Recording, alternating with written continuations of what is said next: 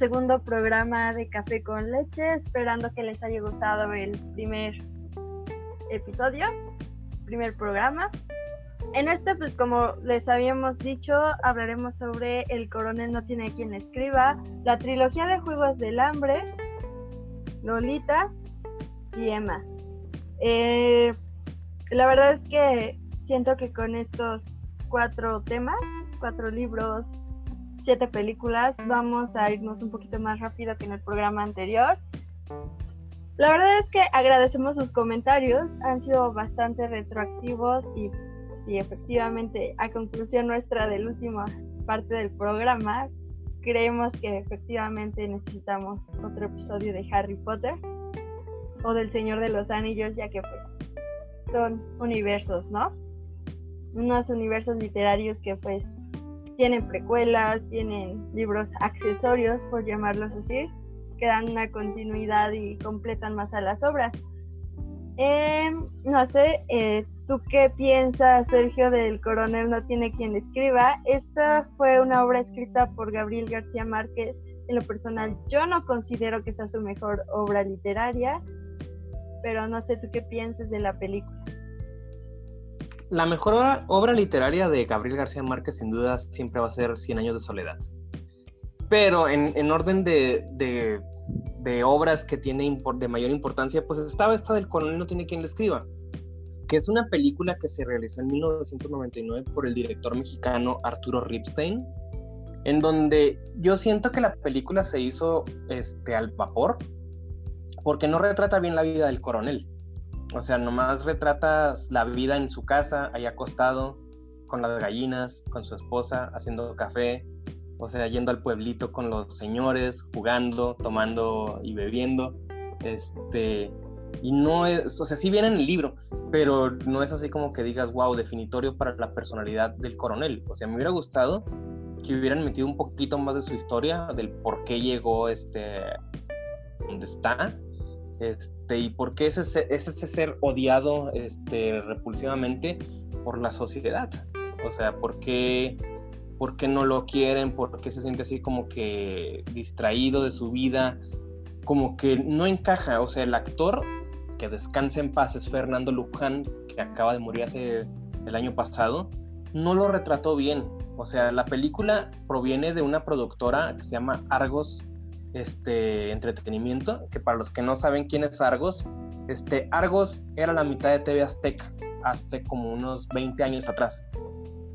Era era de, ay, ¿cómo se llama este? Le acaba de hacer una entrevista a Andrés Manuel, este, esta persona, este, el director de Argos, este, y es un personaje muy polémico. Este, ¿tú, te acuerdas del nombre de esta persona? bueno, el caso, el caso es de que Argos fue la que produjo esta, esta película de, del coronel no tiene quien le escriba y desde ese momento en el que vi el nombre dije esto es una serie, es una producción de TV Azteca. No por demeritar a TV Azteca, pero realmente no tienen así como, como que toda la experiencia de videocine o de tele, televisine este, en donde han hecho películas de buena calidad. Pero el coronel no tiene quien le escriba, no le hace justicia a la película, al libro.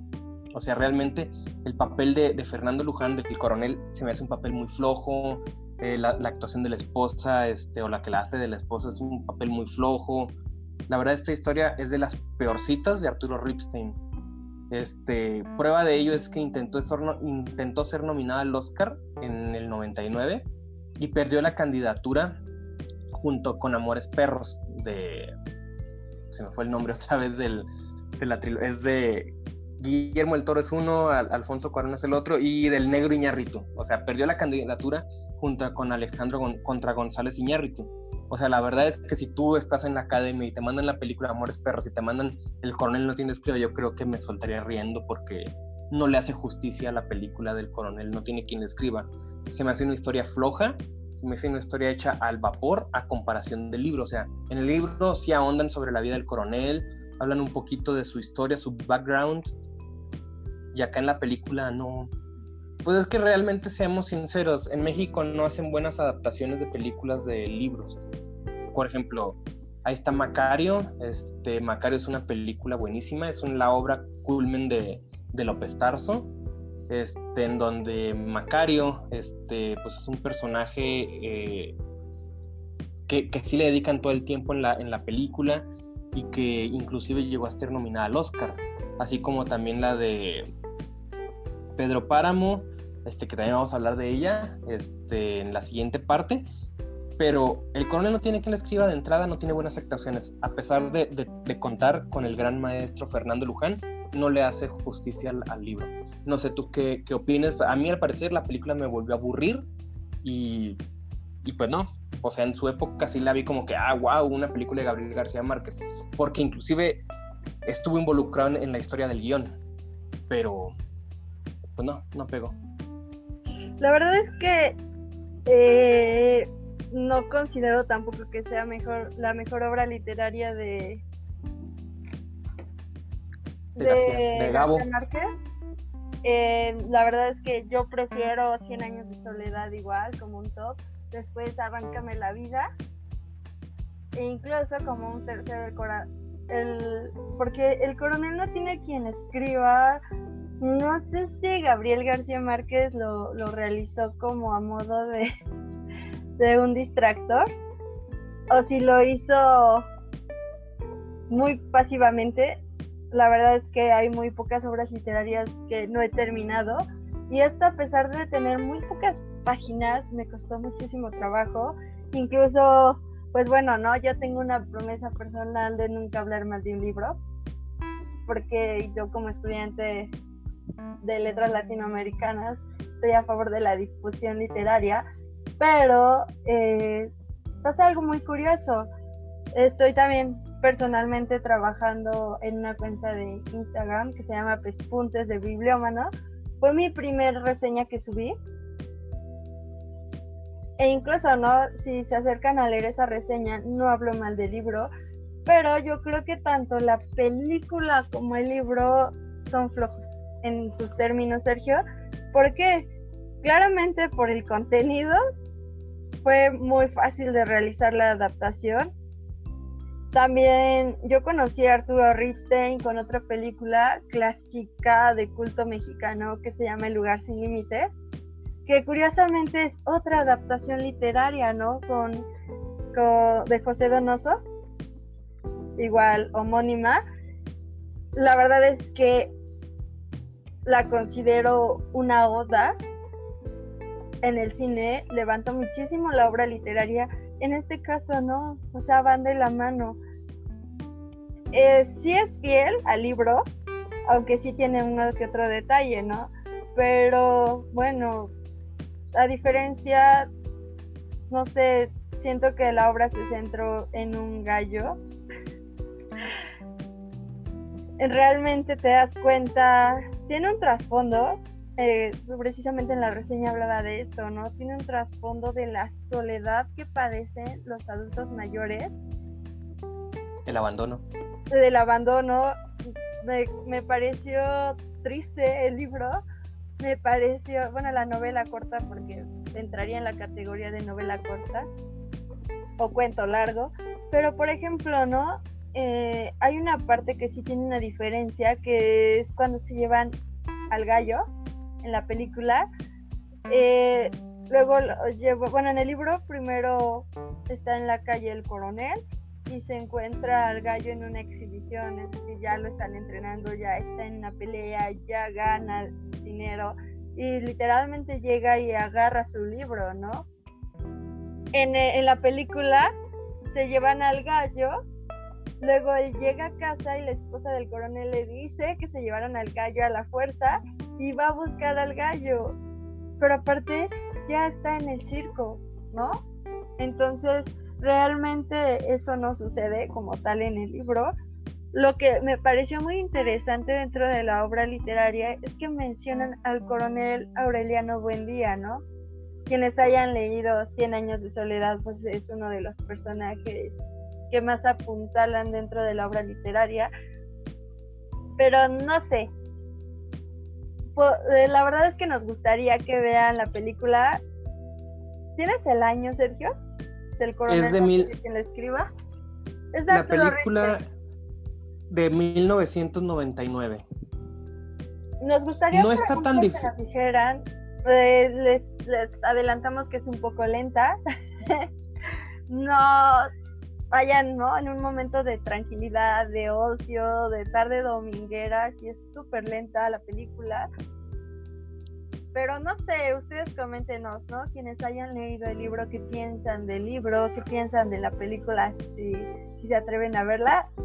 Yo recomendaría de Arturo Ripstein El lugar sin límites y la novela de José Donoso. Es buenísima. Si les gusta el cine, claro está. Porque igual, ¿no? Mexicano. Ajá. La verdad es que mis preferencias no son a favor del cine mexicano, pero cuestiones no, no raciales, sino proceso creativo. ni clasistas. Ni clasistas, simplemente que digamos que el cine mexicano actualmente se especifica en comedia, diría en el género literario, melodramático. Entonces, pues ya saben, ¿no? Es lo peorcito dentro del drama, lo menos trabajado, entonces pues por esas razones a mí no me gusta, pero pues aviéntense, ¿no? Si les gusta el cine mexicano, ¿por qué no? El cine del siglo de oro mexicano es buenísimo, pero pues no sé, depende de cada quien sus gustos personales. Y justamente la película la pueden encontrar en, dos plataformas este, muy importantes. Bueno, una no tan conocida y la otra sí es conocida. En Amazon Prime Video está la película de Coronel No Tiene Quien le escriba. Este, pues no es calidad HD ni es calidad 4K, es un transfer, pues es una película que fue rodada en rollo y pues medianamente calidad. Yo les recomendaría que si tienen la oportunidad de ver la película, mejor la vean en... Hay una plataforma que se llama Filming Latino, así, F-I-L-M-N-I-N, Latino, Filming Latino. ¿Por qué? Porque Filming Latino es una este, extensión de la Cineteca Nacional que se encarga de preservar las películas este, del cine mexicano y ahí están en su mayoría los transfer y masters originales de, de las películas mexicanas. Así que si quieren ver aburrimiento, pero en mejor calidad, les recomiendo que la vean en, en Filming Latino a verla en el en, perdón, en, Amazon Prime. Y sí, te digo, siento que la película se enfocan demasiado en el gallo y no en la vida del coronel. O sea, que fue lo que pasó antes. Y ese gatch, este, así se llaman gatch, o sea, o ese glitch, el coronel no tiene con escriba, y a, la del 100 años de soledad con Aureliano Buendía, o sea, son, son cosas que la, gente que sigue la, historia de y la, las creaciones de Gabo, pues los entienden a la perfección. Entonces, sí, pues... Tiene, sí tiene trasfondos sociales, lo que decíamos, ¿no? Del abandono, la soledad, la tristeza del adulto mayor, esa inseguridad social, pero eh, definitivamente no considero, repito, que sea la mejor obra de Gabo. Incluso, ¿no? Menciona la dictadura pero las dictaduras tan comunes en Latinoamérica, pero no, no considero que realmente sea su mejor obra. O sea, a final de cuentas es literatura. Y no sé, no sé. Nos gustaría saber sus comentarios, ¿no? La, la verdad es que la ventaja del cine y la literatura es que podemos generar debates de a mí sí me gustó y defender, ¿no? Defender por qué les gusta.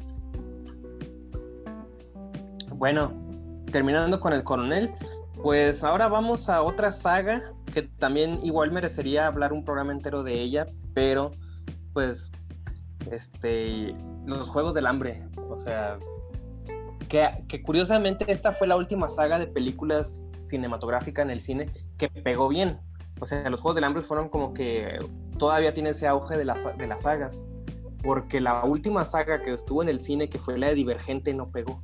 Entonces... Maze Runner, ¿no? También. Ah, Maze Runner, sí, que, que son tres libros y tres películas, ¿no? La cura mortal, el laberinto y no me acuerdo qué otra.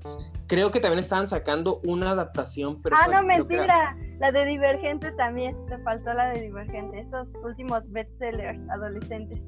Sí, y, y la de Cazadores de Sombras, o cómo se llama esa novela nuevas. Sí, Cazadores, de, Sombras, que son como... También nueve y ocho libros. La verdad es que desconozco. no Pero también está pegando no mucho. piedra. Pues sí, ya está tiene una serie en Netflix. Ajá, exactamente. Y como te decía, Divergente, este, pegaron las primeras dos películas, pero como que esa, esa fórmula de hacer parte 1 y parte 2 ya no pegó con esa, con esa serie y pues valió. Pero bueno, vamos a los Juegos del Hambre, porque los Juegos del Hambre, este, con el famoso meme de DM3 de Pastor, este, fueron tres libros en cuatro películas igual que, que otras, parte 1 que fue Los Juegos del Hambre, En Llamas, Sin Sajo parte 1 y Sin Sajo parte 2, ¿verdad? Sí, y es que pasa lo mismo aquí con Crepúsculo, con Harry Potter. El último libro es el más sustancioso, el que incluso está mejor escrito en calidad literaria, ¿no? Hablando. y, y tú dices, bueno, pero pasa algo muy curioso con la autora. La verdad es que es la autora es hija de un militar estadounidense. Entonces, cuando tú creces en ese mundo, pues sabes de estrategia, sabes de armas, sabes de tu historia nacional, ¿no? Que a veces piensa que nos falta en México. Pero pues al final de cuentas, no sé, eh, por ejemplo, ¿no? En los Juegos del Hambre, la verdad es que este libro, estos saga no los releí. Recuerdo muchísimo que yo los empecé a leer en la, ya estudiando la facultad, que fue cuando salieron. Eh, ah, no, mentira, salieron antes. Las películas fueron del 2008, 2009 y 2010 pero los libros ya los leí después, ¿no? De que salieron las películas. Tampoco fue de mis intereses primigenios, pero eh, siempre, siempre un estudiante de, letras o un letrado, como nos, nos conocemos coloquialmente, debemos, ¿no? Estamos obligados a leer lo que se está escribiendo, saber qué es lo que les gusta a los adolescentes y por qué la verdad es que cuando yo me enfrenté por primera vez a los Juegos del Hambre me quedé en shock porque dije, ¿de verdad esto estamos consumiendo? ¿No? Regresando con Crepúsculo, son sagas que están mal escritas, sagas que son, si decíamos, ¿no? En el, en el episodio anterior que Harry Potter estaba escrito de manera superficial, pues estas sagas dicen, quítate que ahí te voy. Digo, personalmente tengo un gusto culposo con Crepúsculo, pero pues a final de cuentas hay que aceptar la realidad, o sea, están mal escritas. Y, y, no hemos y no hemos este hecho este nosotros como consumidores de cine no sabemos todo ese trasfondo de, de, literatura y todo eso. Y cuando lo sabemos es cuando nos damos la gran decepción justamente. Fíjate que yo, yo seguí leyendo, ¿no? A pesar de, de, ver esto, que a final de cuentas yo no lo leí en el idioma original, que es el inglés, sino lo leí en una traducción, te vas dando cuenta realmente que a final de cuentas, pues, son sagas para adolescentes. Pero, no sé, yo considero, por ejemplo, hay una saga que a mí me gustaba muchísimo cuando iba en la preparatoria, que se llama En el lugar, bueno, Las diosas de Partolón, ¿no? que igual es una trilogía, etcétera, es, se considera literatura juvenil. Son tan buenos los libros, la autora es física, pero desafortunadamente en el, en el mundo literario, ya sabes, ¿no? Si no vendes, y tantas ediciones. Y son libros que en su época, cuando yo iba en la prepa, eran súper difíciles de encontrar, ya sea en PDF o en EPUB, que apenas surgía. Y eh, si tú lo buscabas en internet para comprarlo físico, te salía con que estaban agotados, ¿no? ya no se reimprimió. Entonces, a diferencia de, de, esta saga que te digo que yo consideraba que estaba bien escrita, eh, no sé, lo que sí hay que rescatar es que este tipo de autores mejoraron, ¿no? Stephanie Meyer con la huésped, ya estás hablando en un nivel literario y son escritoras que estudiaron letras. Entonces, es, este avance como escritor que tú te vas dando cuenta, ¿no? Y creo que eso es rescatable en un autor. Que al final de cuentas veas el avance, que no se queden en la superficie. Y por ejemplo, si tú ya lees el último libro de Stephanie Meyer, que es el de la química, el de, de estas Susan Collins, que es de los Juegos del Hambre, si tú los lees actualmente con la balada de la balada de. Ay, se me fue. ¿De pájaros? De, sí, la balada de pájaro y fuego, ¿qué no? Ajá, y el último, la precuela, ¿no? De los Juegos del Hambre. Tú te vas dando cuenta de esta mejoría. Claro que queda esperar los arreglos que hizo Stephanie Meyer con Sol de Medianoche, que pasa algo muy curioso. Te digo, yo era fan a Hueso Colorado de Crepúsculo, un gusto súper culposo, pero a final de cuentas se filtraron episodios en esa época de Sol de Medianoche. Yo los leí, leí los capítulos que se filtraron como buen fan que soy. Incluso en una de mis computadoras tenía el guion filtrado también de una de las películas, en inglés, ¿no? Pero honestamente no sé dónde quedó. Y, y, es lo que te comento, ¿no? A final de cuentas, pues pasa con estas sagas. La trilogía de los Juegos del Hambre tiene un antecedente. Cuando surgió me acuerdo que, decía, es que es lo mismo que una novela japonesa. Hay una novela japonesa que se llama Battle Royale de Koushiri Takami, que es igual un mundo apocalíptico. La verdad es que tenía, se me fue el nombre literario, cómo se le conoce este tipo de obras, en el que... Pues, distópicas. ah, distópicas, sí, exactamente en el que pues terminas en un mundo súper controlado, ¿no? Peor que una dictadura, en el que literalmente sobrevives en juegos, en competencias. Entonces, y, que de hecho Battle Royale. Battle Royale es una inspiración para muchísima del mundo distópico actualmente. O sea, para, para ese tipo de literatura y para películas. Incluso hay adaptaciones, ¿no? de películas. Y de hecho creo que también hay una serie. Pero bueno, y un anime. Pero bueno, en esto pues la verdad es que en el trasfondo que yo leí en esa época, de los Juegos del Hambre me gustó, a pesar de la escritura, de la forma de la escritura, me gustó porque porque la forma en la que está escrita es literalmente Estados Unidos, ¿no? me gustó porque precisamente tienen este ego de que solo existe Panem, igual que Estados Unidos, ¿no? América para los americanos, el Tratado de Monroe, todo este tipo de, ideología norteamericana es precisamente reflejada en los Juegos del Hambre. El desfile de los tributos, que la verdad... Las cámaras por todos lados. Ajá, la, la espía, ¿no? De que te espían, de que no puedes hacer ciertas cosas, de tus límites. En sí, pues, por ejemplo, hay que rescatar que de las películas, no tengo la verdad mucho que hablar porque siento que ya lo dije todo. en resumen, es prácticamente eso lo bueno. Me gusta, me gusta, siento que son películas domingueras, no me quejo, excepto porque yo crecí con un Josh Hutcherson en ABC de Amor que te da ternura. ¿No viste esa película de ABC de Amor? Entonces, un, de hecho hay memes, es muy curioso. Es súper recomendable esa película. Josh Hutcherson yo lo consideraba en un nivel, pero desafortunadamente le tocó el peor papel de la saga, literalmente tanto en el libro como en, en el papel, pues yo creo que sí es tan gran actor que le salió a ser así. Muchos querían ser Pita, pero yo decía, ¿por qué te gusta Pita, no? Ya sabes, de tus amores literarios, ¿por qué Pita?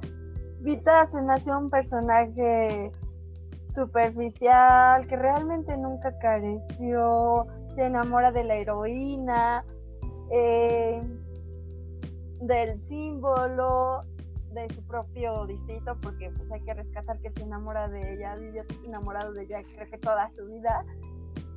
Y ella ni lo pelaba porque ella estaba enamorada de Gay, ¿no? O sea, esta idea súper de un personaje patético, o sea, raya en lo absurdo, en el patético, y no en lo absurdo genial, porque dentro de la literatura te das cuenta que hay absurdo genial, ¿no? O dentro de la vida, que el absurdo del, del que se quiere suicidar y nunca se puede suicidar. No sé tú qué pienses. Yo lo que pienso es que cuando vi las películas, te digo, quedé igual, o sea, trata muchos temas muy buenos, este, supervivencia, estrategia y todo eso, pero la película está muy superficial, como dices. O sea, ponen la teoría del Big Brother, o sea, en primera, de que todo, de que siempre es observado. O sea, eso ya no es una teoría nueva, ya no es, es algo que ya viene explorado desde, desde George Orwell, se llama George Orwell, o sea, del, Exactamente, de esa... Ajá, exactamente, desde esa época. Ahora, la guerra, que tienes que andar sobreviviendo y que matar a cada uno y ser la única que sobreviva y como que eres la elegida que va a salvar los distritos y que va a unir todo eso. O sea, ya lo hemos visto en mil historias. O sea, ya... Es que, ¿sabes qué? No creo que realmente ella era heroína por elección. Fue heroína por sus actos y sí fue un símbolo que incluso lo retrata en, en, en ¿no? Esta parte de que te vuelves símbolo se dan cuenta que eres el símbolo en sí tú, te conviertes como, vaya, ¿no? En un Che Guevara, que vas a liberar a los distritos, que claramente los únicos que están a favor es el Capitolio, el Distrito 1 y el Distrito 2, por sus beneficios, y a final de cuentas tú dices, bueno, ¿qué más queda, no? Y te conviertes en un símbolo pero me encantó esa, esa parte en la que realmente tu símbolo puede irradiar en el fracaso, ¿no? En el que solo eres una imagen y no te dejan ser lo que eres, ¿no? ¿Por qué? Porque no vayas a dañar la imagen del símbolo. Este tipo viciado, esta política viciada la reflejan, la retratan, o sea, como tema creo que es bastante rescatable, pero tanto en forma de escritura, en forma de narrativa de las películas, son malísimas, ¿no? Y te estoy hablando de actores que son buenos actores, pero son insípidos. No sé. Es que de por sí el libro es insípido, entonces, ¿cómo quieres tener una buena actuación si el libro está escrito con las patas? No, fíjate que yo creo que si nos hubiéramos ido al tema hubiera estado más padre. No sé, la única actuación que yo rescato de todas, a pesar de que son buenos actores, es la de Isabel Furman esa niña que tú veías en una película, no me acuerdo cómo se llama, en La Huérfana. En La Huérfana. Que a pesar de ser tan pequeña, puedes transmitir tanto en tu actuación. Es la única rescatable, pero no sé, la verdad es que Jennifer Lawrence, ¿no? Ganó un Oscar. Josh Hutcherson toda una vida desde la infancia actuando, sería el colmo que no pudiera ser un buen actor, claro que lo es, incluso desde niño, pero tienes razón, si no puedes, si no tienes sustancia tu personaje, ¿cómo puede ser tan buen personaje? ¿no? Yo creo que el reto de un buen actor es ser un mal actor. o pues sea, como, como, digo, perdón, corrijo, el reto de un buen actor es tener un mal personaje. Este, para que lo pueda levantar y pueda ser mejor que inclusive que el mismo pero es que es lo mismo, por ejemplo, es lo que tú decías con el coronel no tiene quien le escriba. ¿Cómo rescatas a un personaje que tú realmente dentro de la narrativa en la película lo ves que no hace nada? Solo está viviendo en la eterna espera de una carta, de una pensión que nunca le llega. Entonces es lo mismo, es un buen actor, tiene trayectoria, es un muy buen director. El problema no es tanto eso, sino la sustancia del personaje, ¿no? Porque, por ejemplo, hay películas buenísimas en donde el, personaje es pésimo, este, pero la película está muy bien sacada. Bueno, no me voy tan lejos, ¿no? Snow. O sea, el personaje de Snow es bueno, el actor es bueno, pero en Orgullo y Prejuicio, la adaptación del 2005, es un mal personaje que justamente en, la tercera parte de, esto, de esta, estos episodios vamos a hablar de orgullo y prejuicio.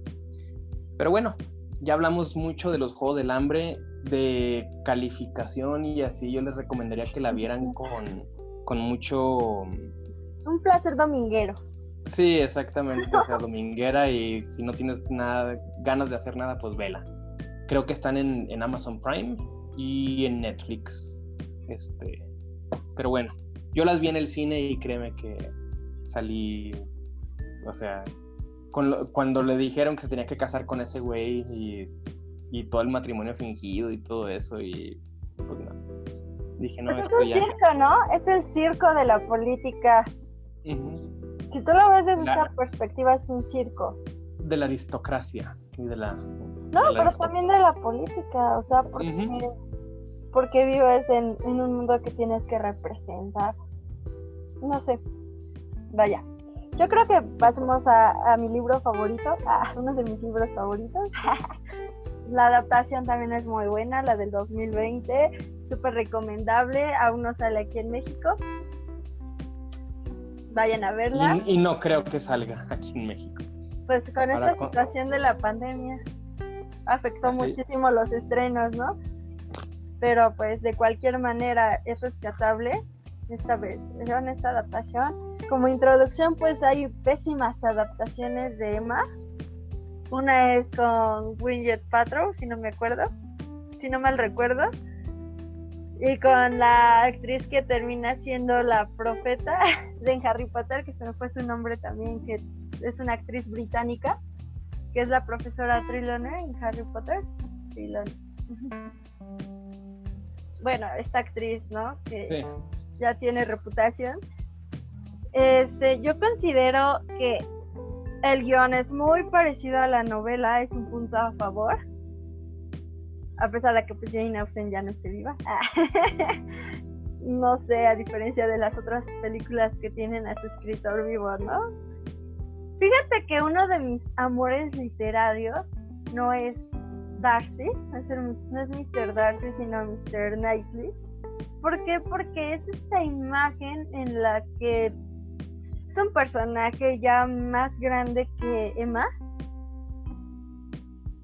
eh, que la protagonista, la heroína de Jane Austen incluso, pero este, no sé, la verdad es que yo cuando leí el libro quedé fascinada, es mi libro favorito, muy, mucho por delante de Orgullo y Prejuicio. Y no sé, en, en esta versión siento que se ha convertido en un personaje más más transparente en qué sentido, ¿no? En el que pues los sentimientos de Mr. Knightley se revelan antes de lo que deberían revelarse. O sea, se vuelven sus actos predecibles, ¿no? Yo me acuerdo que cuando lo leí en el libro me quedé en shock y dije, ¿qué? Esperen. O sea, no pensé que, que él fuera, ¿no? La contraparte. Pero pues, cabe destacar que Emma, bueno, destacar, perdón, Emma es una comedia romántica, a diferencia de Orgullo y Prejuicio, es bastante cool. La verdad es que por eso me gustó. Ironiza a esta, en la época en la que pues las mujeres se tenían que casar y se buscaba una casamentera, ¿no? O estas mujeres de sociedad que se consideran con las habilidades para casar a las otras personas, para emparejar, mejor dicho. Como tipo Cupido. Ajá, exacto. Y por ejemplo, siento, la verdad es que yo había visto la miniserie de la BBC de Emma. Es muy buena también, pero nunca creí que hicieran una mejor adaptación de la miniserie. Eh, en esta, pues bueno, ¿no? Eh, hay un punto que estoy en contra de esta adaptación, que las características o habilidades casamenteras que tenía Emma, pues no las rescatan, ¿no? Tanto. Se quedan muy por debajo, como sugeridas hacia el espectador. También, pues, hay otro personaje que rodea a Emma durante su infancia como institutriz, que es la señora Weston. Aquí, pues, no sé, siento que no aportan tanto en este nivel de enseñanza hacia el personaje de Emma. La verdad es que tiene ventaja. Emma socialmente está en un estatus más arriba que Elizabeth, muchísimo arriba, casi equiparándola al nivel un poquito por debajo de Mr. Darcy, haciendo esta relación entre orgullo y prejuicio. Y por ejemplo, pues la ventaja que ella tenía era que tenía una institutriz, ¿no? Lo que se conocía tradicionalmente en Inglaterra como lo mejor para una mujer. Y en esto, pues, no sucede así. Hay otro personaje que, que me gustan bastante y que siento que sin ellos no existiría este cambio en el personaje que sucede, que es la señora Elton y la señora Bates. Son insoportables. O sea, si tú lo ves desde esta postura seria, son insoportables, pero son muy llenas de humor, bastante. Y bueno, ¿no? Su, en, como otro punto en contra, es que estos personajes eh, se vuelven más dramáticos que realmente cómicos. No sé, eh, el vestuario, la escenografía, hay que rescatarla, son muy buenas. Eh, y por ejemplo, ¿no? Hay una parte, no se los voy a spoilear, hay una parte al final que me pareció una exageración, porque hasta hasta literalmente corrí al libro después de ver esa escena a ver si existía. Claramente ya sabía que no existía, pero siento que eso, el punto final, ¿no? A veces los finales de las películas es como, y los inicios son como los puntos cumbres, ¿no? No sé, en este rollo circular o incluso con que no sé circular. Y siento que en esto sí la regaron como producción entonces, lo van a dar, lo van a notar seguramente. A mí se me hizo muy exagerado e innecesario. No sé tú qué pienses, Sergio, de esto. Mira, yo siento que es una... En Estados Unidos, este, dejaron de hacer... Porque, porque este tipo de cine tiene un nombre, cine de época. Este, es un género como tal. Dejaron de hacer cine de época. Es caro, ¿no? por, exactamente, por lo altamente costoso. O sea, y, tiene películas muy buenas de cine de época de Estados Unidos. Una de ellas, mi favorita, es Amadeus. No sé si la has visto sobre la vida de Wolfgang Amadeus Mozart. ¿Fue la que se estrenó el año pasado? No, no, no, esa película es del 84. Ah. Y ganó, y ganó un Oscar el director y el, y el actor que, interpretaron a, a Amadeus Mozart. Este, que es la historia de...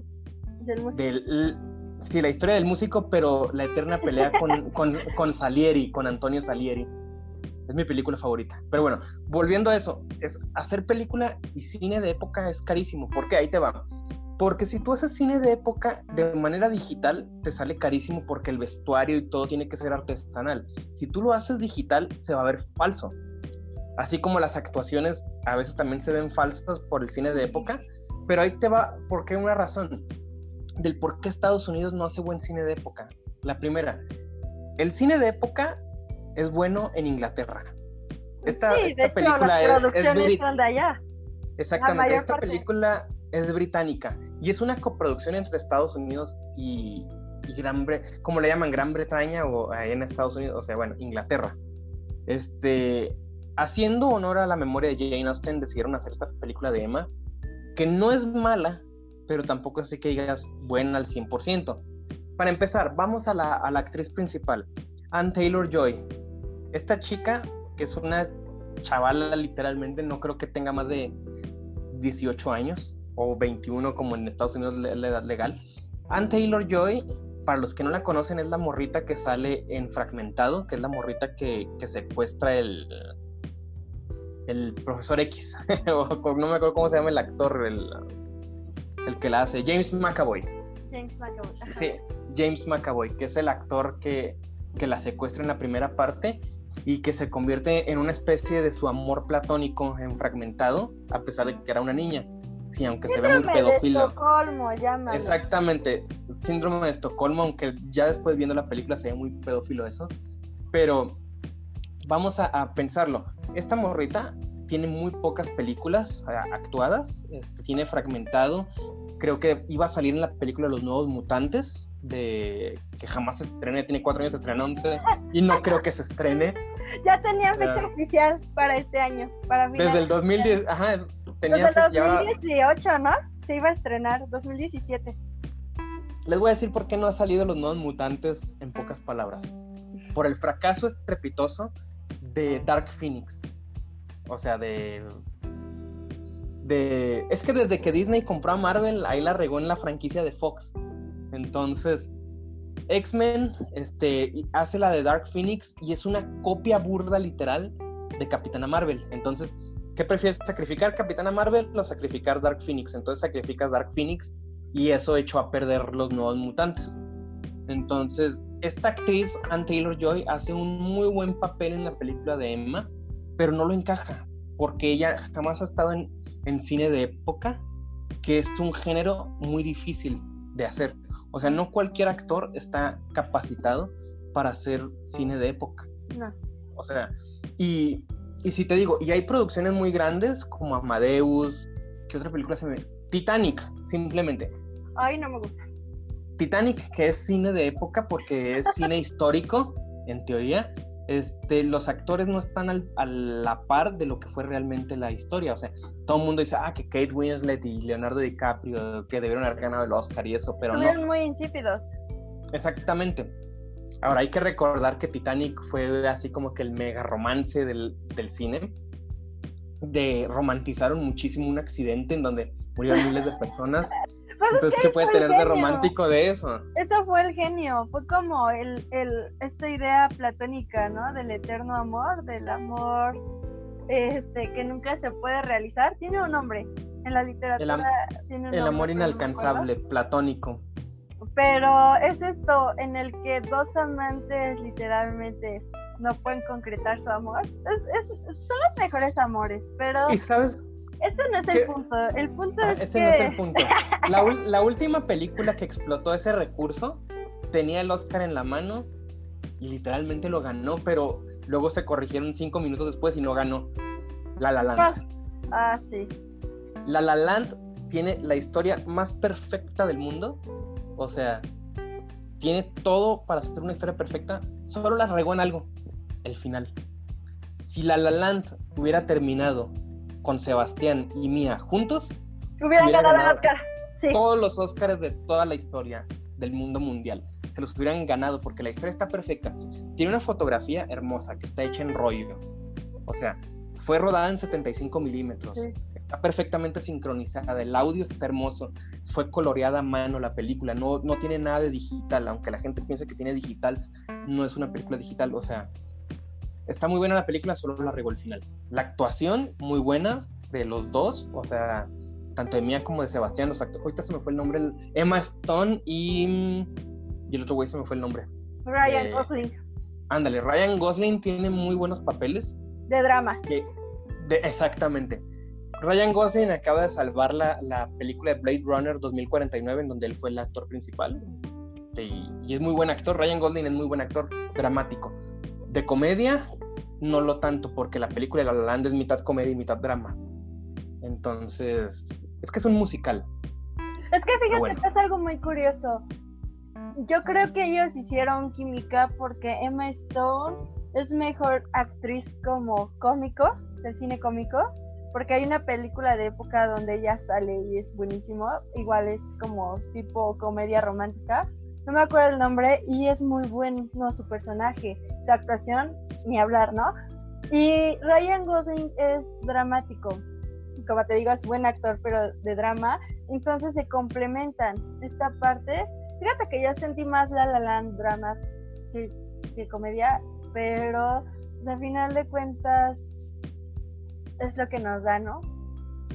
Y como te decía, y esa contraparte este, se va directo a la película de Emma. O sea, la película de Emma tiene una superproducción enorme, o sea, volvieron al cine de época bueno, tuvo nominaciones al Oscar, el guion, este, el guion original, o sea, estuvo, la, perdón, guion adaptado, estuvo nominada, este, mejor diseño de producción, mejor sonido, mejor vestuario, mejor caracterización, mejor maquillaje, pero no termina de gustar en el cine de Estados Unidos por alguna razón, porque tiene ese sentimiento británico.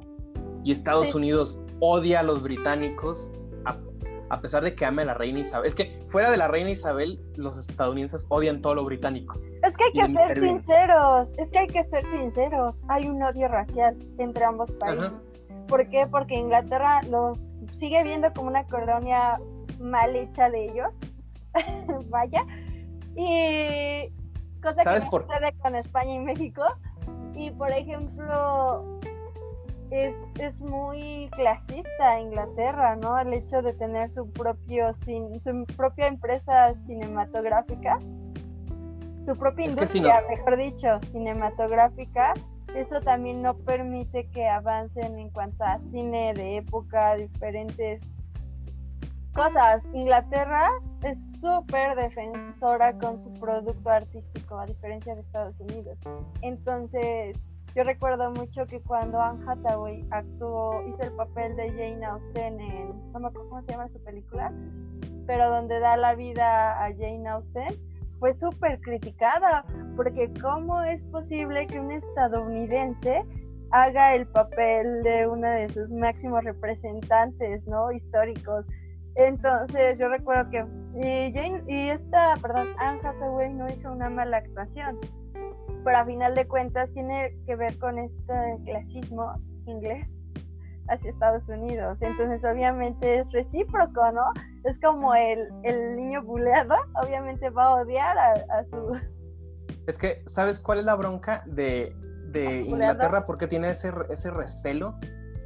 Inglaterra, como tal, es un país de muchos países que engloban que se llama Gran Bretaña, que incluye a Inglaterra, Gales, Escocia, e Irlanda.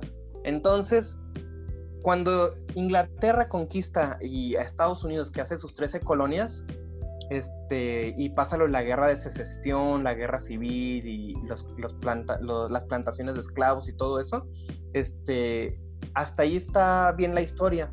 Pero Estados Unidos volvió a tener una invasión irlandesa en los años 1900, en donde Irlanda, como ya no formaba parte de Gran Bretaña o de Inglaterra, sino eran como comunidades aparte, o sea, parte del reino de la reina, este, Irlanda... Sí, cuando se quería este, independizar, ¿no? Exactamente, que hasta la fecha todavía. Eh, tienen ese sentimiento de que Irlanda, de hecho si se fijan en Titanic, Titanic eh, es una compañía irlandesa, no es una compañía inglesa. Entonces, cuando los ingleses vienen a, conquistar a Estados Unidos, todo muy bien ahí, pero luego los irlandeses se paran de Inglaterra y van contra lo que ya habían formado Estados Unidos. O sea, Estados Unidos es un país lleno de inmigrantes de todos los colores, olores y naciones, o sea, de todo tipo las, las 13 colonias británicas este, son de multipaís, o sea, este, el territorio que posee la, reina de Inglaterra este, es inmenso, inclusive Australia, Nueva Zelanda son parte de los territorios de la reina. Fueron parte, ¿no? De sus colonias, ya no, pero... Ajá, fueron parte, inclusive la, las India? la India, exactamente, las Malvinas en Argentina, este, porque Argentina intentó, fue este, conquistada por Italia, por eso hay mucho italiano en Argentina, y también por, este, por Francia y por Inglaterra. Entonces, por eso pasó lo de la guerra de las Malvinas. Pero volviendo a la, película de Emma, es una adaptación que justamente, como te digo, le das a Estados Unidos el poder de dirigir una adaptación este, pues, británica y, y no la aprovechan. O sea, Emma yo siento que no da el ancho este, gráficamente hablando, porque te digo, para mí hubiera, hubiera yo elegido mejor a otra actriz para interpretar a Emma, o sea, no a, Taylor Joy, una actriz que ya tenga experiencia en este tipo de cine y que sea un poquito más madura. Entonces, si nos vamos a... Yo difiero ahí un poco, porque si la actriz está en crecimiento, etcétera, si no, no logra transmitir ciertas cosas, pero desafortunadamente Emma ha tenido malas adaptaciones. O sea, las miniseries, la, la única miniserie que hizo la BBC, obviamente, pues está, tiene las condiciones por ser de la BBC, pero realmente la película que yo decía, ¿no? Con Winnet, Winnet Winnet Paltrow, como lo quieras pronunciar, es malísima. Yo recuerdo que la vi y dije, ¿esto qué es? O sea, ni siquiera te representaba nada, era como una película independiente con su propia historia basada en eso, ¿no? Y vaya, ni siquiera tú, tú vas pensando en encontrarte a la clásica Jane Austen, ¿no? Reflejada en el cine. Pero no, o sea, no lo es. Simplemente es algo muy moderno. Entonces, empezando por ahí, por el vestuario que no coincide, etcétera, no, yo creo que sí es una buena adaptación comparándola con otras, ¿no? Claramente Emma, como te digo, no tiene tantas adaptaciones. Pero pues es cierto que, que sucede, ¿no? No sé. La verdad es que podríamos pedir sus comentarios respecto a este debate. No, no coincidimos por primera vez. pero es importante que no sé si leen Emma, digo, es uno de los mejores libros de Jane Austen, yo lo prefiero sobre Orgullo y Prejuicio. La película, pues bueno, no aún no se ha estrenado en México, va a ser difícil que la encuentren y pues a menos que quieran buscarla en torrent, es lo único que podríamos decir para no favorecer la piratería. Pero, este, a final de cuentas, véanla, díganos después sus comentarios, regresen al podcast, regresen a, a Instagram y pues nos comentan, ¿no? Exactamente, y pues te digo, es una película que desgraciadamente por la pandemia no alcanzó a estrenarse, pero este año iba a ser perfecto en el cine iba a ser como un 1997 con muy grandes producciones y muy buenas, pero pues los chinos tenían que comerse un murciélago. que tampoco sé, porque a final de cuentas el cine de época no es tan apreciado. No es realmente lo que en el cine se conoce como un blockbuster. Entonces, a menos que de verdad sea muy buena y se recomiende mientras esté en cartelera, es la única forma de salvarla. Pero vaya, no, no, no podemos esperar algo taquillero de, un nivel de orgullo y prejuicio, porque ni siquiera la novela está tan idealizada y romantizada como orgullo y prejuicio, ¿no? Te digo, por ese sentimiento de, y de patriotismo americano no llegan muchas cosas inglesas. Que de hecho, en contraparte, Harry Potter es 100% británica. O sea, no, pero. Y no tuvo ese, y no tuvo ese sentimiento. Es una producción inglesa, ¿no? Warner Brothers, digo estadounidense, es estadounidense, ¿no? Es estadounidense con actores de Totalmente británicos. Por eso nadie por eso nadie dijo, no, esperen. Y aparte, porque el cine ayudó a J.K. Rowling a despegar, porque J.K. Rowling sufrió muchísima violencia, muchísimas agresiones. J.K. Rowling tenía hasta el tercer libro de Harry Potter al momento en que se estrenó la película.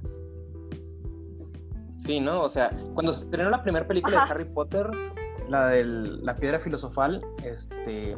Pero hay que recordar que, que, solo una casa editorial la quiso publicar. Es que Scholastic.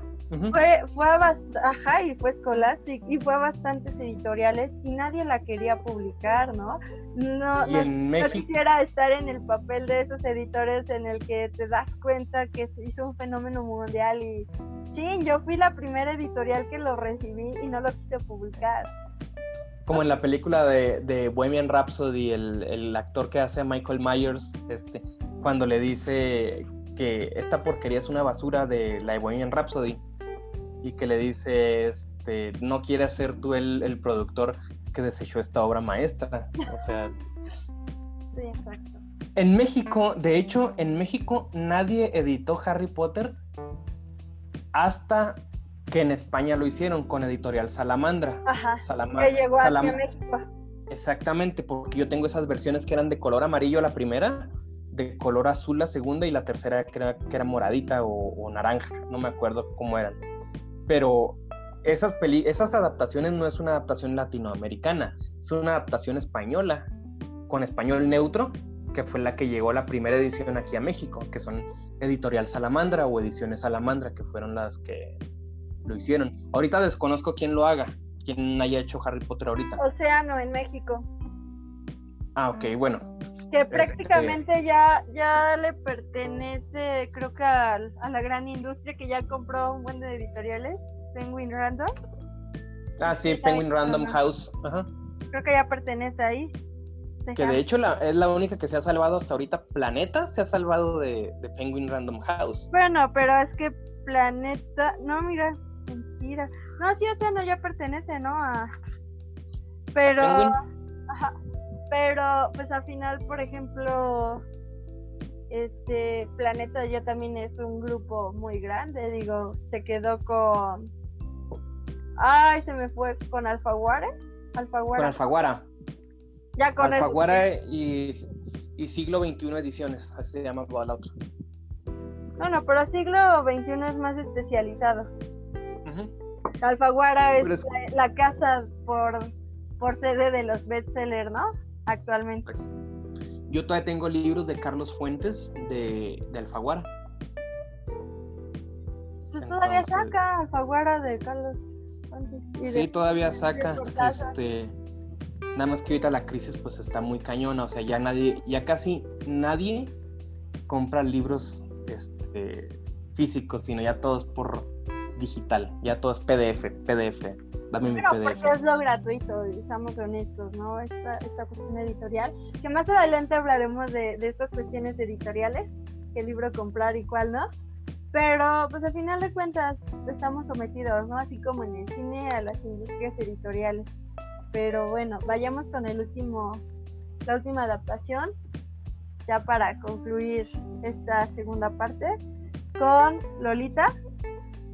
Eh, Lolita, pues es una obra, una novela de Vladimir Nabokov que últimamente la han vuelto a sacar por estas cuestiones de pedofilia, de cuestiones de género hacia la mujer, ¿no? Que sí, en su época fue súper escandalosa porque como un señor se casa con la mamá con tal de, de, de la niña. Con su, ajá, con su hija, que es una niña de 12, 14 años, la verdad no me acuerdo, también tiene años que la leí, creo que es de 12 años. Perdónenme si peco, si su edad correcta es de 14 años, perdónenme. Ahí déjenlos en los comentarios. Ahí déjenlos, línchenme. Bueno, no tanto, por favor. Y bueno, ¿no? Eh, esta película está dirigida por Stanley Kubrick en 1962. Stanley Kubrick, ¿no? Es uno de los grandes genios del cine. La verdad es que cuando, cuando pasa lo mismo que con Ripstein, ¿no? Cuando escuchas su nombre piensas que todas sus obras van a ser buenas, como Almodóvar, como Stanley Kubrick, como Ripstein. Y cuando te encuentras con una que no es, supongo que es el problema de ilusionar, idealizar tanto a un director. En, la en, la época actual, ¿no? Cuarón, Guillermo del Toro, que son la cumbre ahorita del cine. Pero pues a final de cuentas, no sé, no sé qué piensas tú de estas cuestiones de dirección. Yo, yo lo que pienso es que en el 62, Stanley Kubrick no era tan reconocido todavía aún, porque años después haría este 2001 Diseño en el Espacio, que es su obra máxima, y aún así todavía me atrevo a decir que su obra máxima es Ojos bien cerrados, antes de morir, la que hizo con Tom Cruise y Nicole Kidman, este, que es como una versión, no sé si han visto Clímax últimamente, no sé si llegaron a ver Clímax. Sí, cuando pasaban el cable. exactamente. Este, Ojos bien cerrados tiene muy, se me hace muy parecida a Clímax, pero bueno, ese no es el punto. Stanley Kubrick se aventó la película Lolita, una adaptación de una novela rusa, este, que precisamente hay que comprender el contexto de, de, quién, de dónde está escrita la novela. De hecho, déjame te corrijo, ¿eh? Creo que sí, pero el escritor vivía en, en, en Estados Unidos. Sí, sí, pero yo me refiero que él nació en Rusia y, vivió bajo sobre otro régimen totalmente distinto a lo que es el pues, capitalismo. una política diferente. Exactamente. Entonces, leyendo eso, los libros y, viendo la historia del contexto del escritor, es como uno se da cuenta que todo se lo puede plasmar en el libro. ¿Sabes qué pasa? Pasa algo muy gracioso, ¿no? Que en 1955 fue cuando sale Lolita en, el libro. Entonces realmente es a siete años.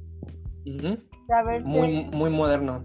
Sí, exacto. Por eso causó conflicto en la sociedad, ¿no? Sobre todo, porque la película todavía hizo mucho ruido. O sea, no solo el libro que fue censurado, también la película. Sí. Y en esa época hay que recordar que en los 60, 50, 60, 70 todavía existían dictaduras militares y, dictaduras de tipo, este, pues feo. Al menos, por ejemplo, en Estados Unidos, ¿quién estaba de presidente en los 60? Pues es en plena Segunda Guerra Mundial. en el no, la, Segunda Guerra Mundial. Sí, en ah, el final. fue en 1942, olvídenme. Sí, exactamente. La segunda, me, perdí. No, la Primera Guerra fue en el 1900. Sí. La Primera Guerra Mundial fue en 1908, la segunda fue en 1938, 30 años después. Y terminó en el 45. Sí. Ajá, exactamente, con, la, con los bombardeos de Little. de las bombas atómicas en, en Hiroshima y Nagasaki. Entonces, ¿qué estaba en los 60s? la guerra de Vietnam en Estados Unidos. estaba pensando en la guerra de Vietnam. En la guerra de Vietnam y la no, la Guerra Fría.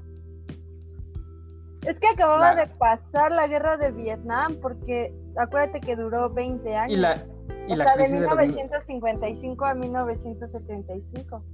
Ajá, y la crisis de los misiles y la Guerra Fría este, con Cuba. Este, en México, ¿quién está? Eh, pues acaba de pasarlo el 60, no, iba a pasarlo el 68. Estaban los preparativos del, del, Mundial. No, pero este, eso fue en el 68, estamos hablando seis años antes. Bueno, el caso es de que todavía existían dictaduras militares en algunos países, por ejemplo en Argentina, Chile, ajá, en Argentina, en Uruguay, pero las más importantes creo que fueron las de Chile con Pinochet, en Argentina con Rojas, ¿no? sí, creo que Rojas. Esa es una, en España estaba Franco, pero bueno, no estamos aquí para hablar un poquito de, sino de la obra. Entonces, Lolita López Mateos acababa de. López Mateos, sí. El, general, el último general, el, general Adolfo López Mateos. Entonces existía mucha censura en esa época. Entonces no eran temas muy abiertos, sobre todo pues quién iba a hablar de, pedofilia en esa época. Pero Lolita se me hace una historia muy buena en el libro. O sea, es un tema este, fuerte, pero que está muy bien escrito. muy polémico. pero es bastante con el lenguaje. Pero es este un libro muy bueno, este, o sea, me refiero a que está muy bien escrito. Caso, por ejemplo, me recuerda la censura en esa película me recuerda mucho a la, a la censura de La última tentación de Cristo en los años 80 de este de este escritor griego Nicolás, no me acuerdo cómo se apellidaba, pero un escritor griego el que hizo La última tentación de Cristo y fue de las últimas películas censuradas en México y en todo el mundo. O sea, Lolita fue igual de censurada que La Última Tentación de Cristo. Stanley Kubrick venía apenas de ser un director pues medianamente reconocido, de buen, pues de buen nombre, este, pero no, no hacía sus obras culmen todavía, o sea, todavía no tenía esa experiencia de hacer obras como 2001 Decía en el espacio, Ojos bien cerrados y no me acuerdo qué otra película hizo Stanley Kubrick. No, lo está, estaba confundiendo con una película de Alfred Hitchcock, pero bueno, el caso es de que lo... Psicosis, ¿no? no, sí. Bueno, el, caso es de que este Lolita a mí no se me hizo una película buena. O sea. Siento que está mejor la, la adaptación después que se hizo, que fue como de los 90, ¿no? 92. Ah, sí, hubo una adaptación en, en el 88 al 92, hubo una adaptación de... Creo que estuvo mejor la de 1992 la que ya es a color, pero no sé, la verdad es que no se me hizo tan mal la película, pero se me hizo corta en cuanto a actuaciones. Los personajes no resaltaron. La Lolita sí era bonita, pero no sé, no sé, no. La actriz que hizo de Lolita no estoy tan segura. Bueno, a final de cuentas es una niña, ¿no? Yo recuerdo que me gustó muchísimo la novela cuando la leí por eso ahorita que están en tiempos súper fuerte el feminismo me causa conflictos, ¿no? Entonces, pues sí, exacto. Lo que sí me gusta es que hace un juego circular la película.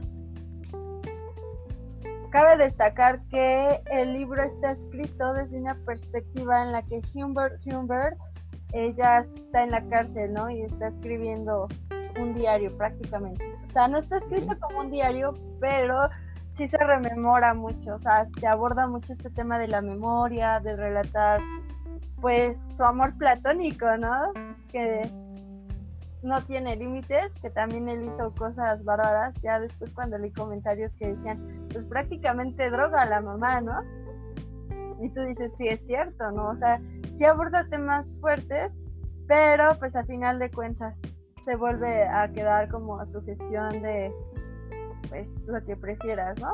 Que vaya, es como, no sé, algún chisme literario, ¿no? Regresando un poco a lo de Lewis Carroll, esta idea ninfómana de, de admiración hacia las niñas por parte de un hombre adulto, que veían a las niñas como ninfas, ¿no? Mitizan, mitizando, mitologizando, perdón, o sea, haciendo un mito a una niña como si fuera parte de, de tales, ¿no? O sea, de tal personaje. romantizando el hecho ilegal. No, es que, bueno, sí, sí romantiza el hecho ilegal, incluso socialmente incorrecto, ¿no? Pero a final de cuentas es esta idea de que, pues a final de cuentas, si tú ves a una niña danzar, ¿qué imagen te viene? Una ninfa bailando. O sea, regresando precisamente a esta parte de los mitos griegos. Y luego otra de las cosas es que si para ahorita es un tema que es muy polémico, en esa época era un tema peor. Pues, que no se, que no se podía ni hablar, o sea, peor. Super transgresor, ¿no? Ah, ajá, ahorita, ahorita que estoy aquí revisando en mi tablet este, sobre la, película del 90, es del 97 la película. Y es con un actor muy bueno que se llama Jeremy Irons, que todo el mundo lo recordamos por ah, El hombre de la máscara de hierro. No, y por otras, también hizo El mercader de Venecia. Ah, sí, El mercader de Venecia, sí. Y, otras adaptaciones que están mejor hechas, ¿no? Y justamente este actor es un actor multifacético que ya viene del teatro y todo. Y yo siento que sí es cierto. La adaptación de 1997 es, es mil veces superior a la adaptación de... De Kubrick. Ajá, exactamente. Pero como te digo, Kubrick en esa época pues este, venía de, de otro tipo de cine, de otra perspectiva, ya se interesaba más por la ciencia ficción, pero yo siento que Lolita si le hubieran metido un poquito más de dinero y más este más énfasis hubiera logrado ser una muy buena película. Sí, sí. No es mala. Yo, yo siento que, el, que el, mismo el mismo tema de la censura frenó a que se explayara de, de más el libro. Porque, por ejemplo, en el libro, este, cuando él intenta quedarse con ella, con la, con la chica, pues le dice que había muerto la mamá en un accidente de choque, cuando esta tenía, aquí dice que, es 13 años la, la, o sea, la historia se... Lolita, ¿no? Dolores. Ajá, exacto, Lolita. Este, la historia se relaciona de los 11 a los 13 años, o sea, en el libro. Entonces aquí en, el, en la película de, de 1997 la catalogan como una niña de 15 años, para no verse tan, tan mal. No, incluso la actriz es más grande, no tiene los 15 años, o sea, tiene como 17.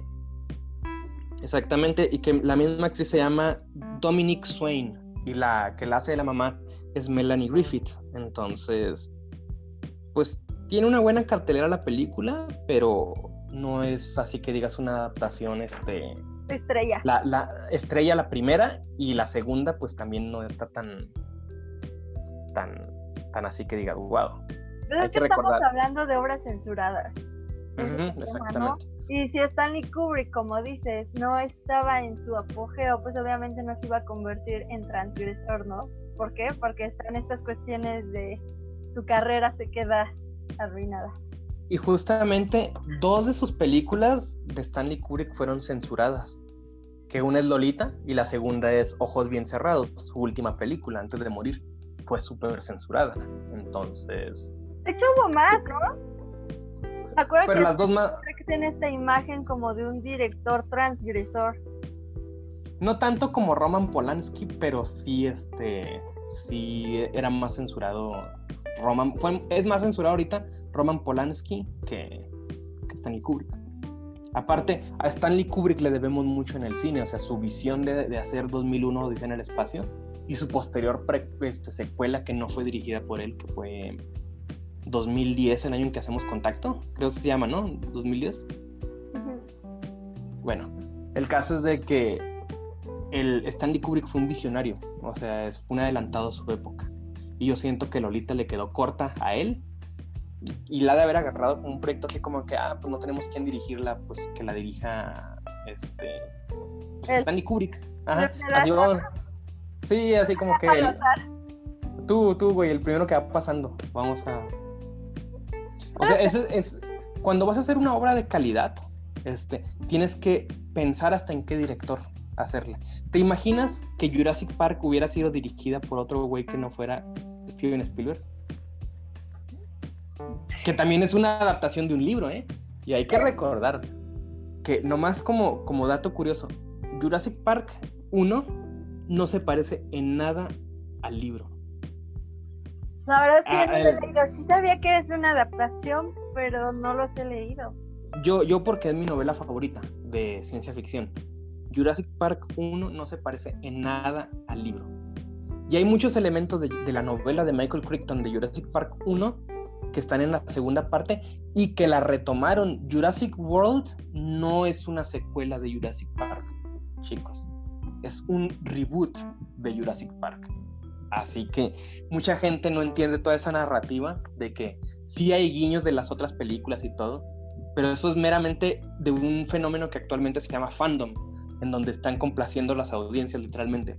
Pero Jurassic World es... Son estos, están complaciendo a los millennials, están produciendo todo lo que Nosotros somos millennials, la- los centennials están complaciendo. no nos están complaciendo a nosotros, porque recuerda que nosotros somos ahora la mayoría en los trabajos, en la industria laboral. Entonces. ¿por qué está regresando tantos live action de Disney de los noventas por nosotros, no? Entonces, al final de cuentas, los centennials, perdón, pero su contenido no es tan bueno como el nuestro en nuestra infancia y están rememorando a eso.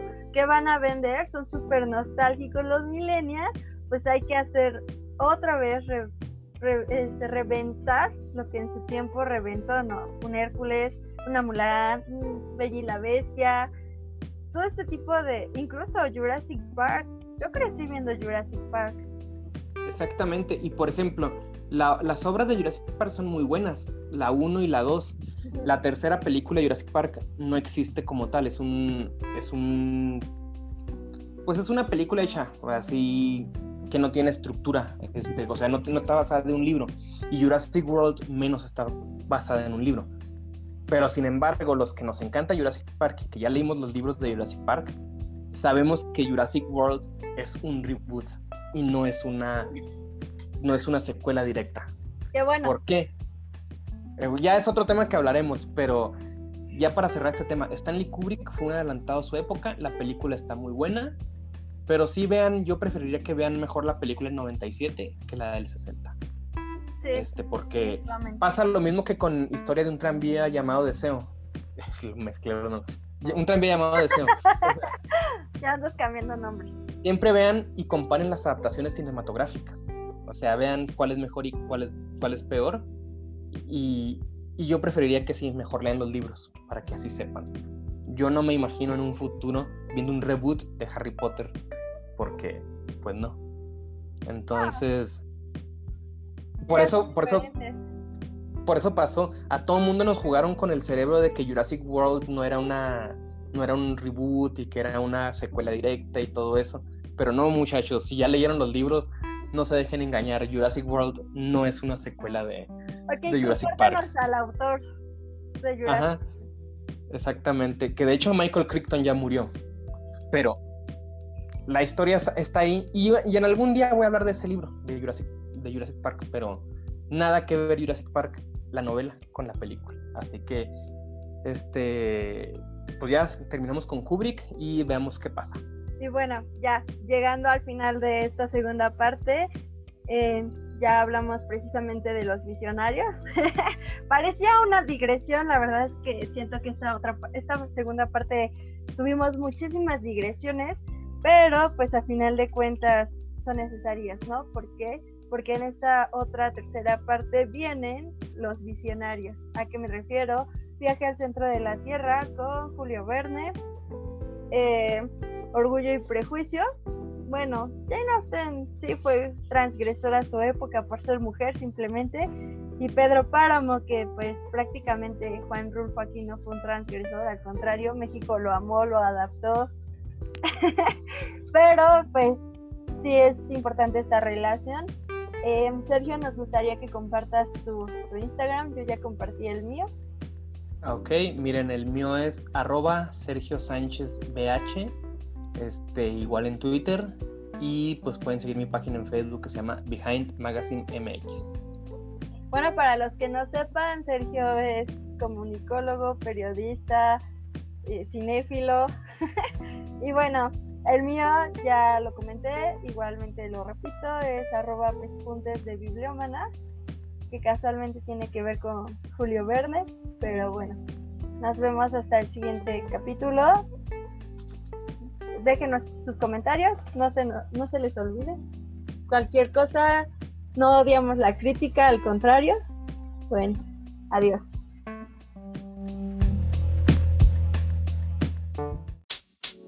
Bye.